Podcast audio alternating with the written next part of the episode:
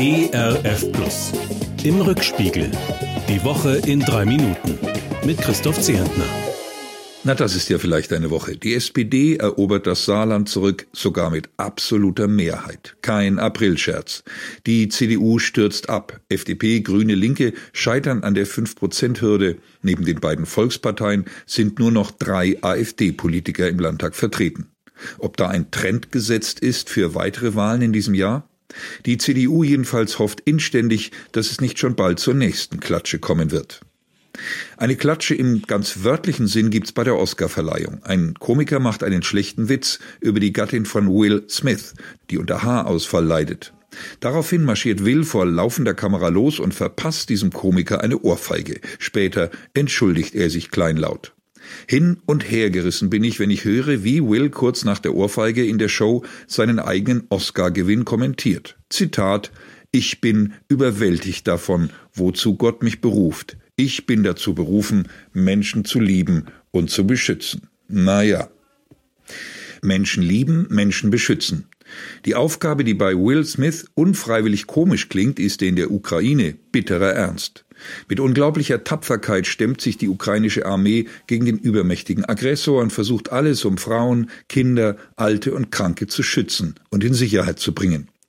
Aus dem furchtbar zerstörten Mariupol heraus zum Beispiel. Dort müssen noch Zehntausende von Zivilisten unter unsäglichen Bedingungen ausharren.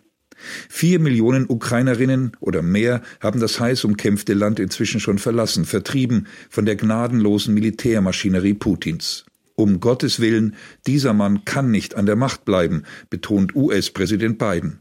Und vermutlich werden ihm die meisten zur Flucht gezwungenen Menschen zustimmen.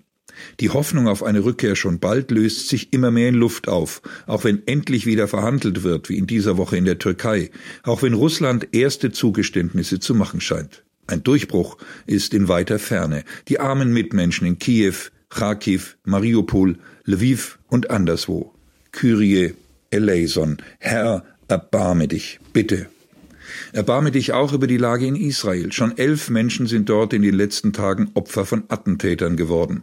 Der Fastenmonat Ramadan beginnt. In dieser Zeit schlagen islamistische Fanatiker oft besonders brutal zu.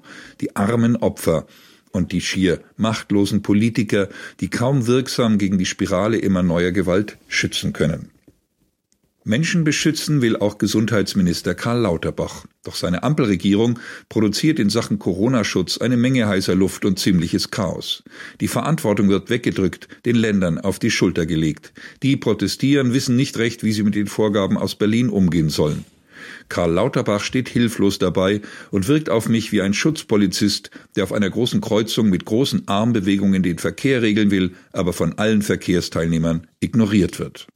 Ein Wochenende ohne Ohrfeigen, ohne Aprilscherze, dafür unter dem spürbaren Schirm des Höchsten. Das wünsche ich Ihnen und wünsche ich mir. Ihr Christoph Zehentner. Im Rückspiegel. Auch in der Audiothek oder als Podcast auf erfplus.de. ERF Plus. Gutes im Radio.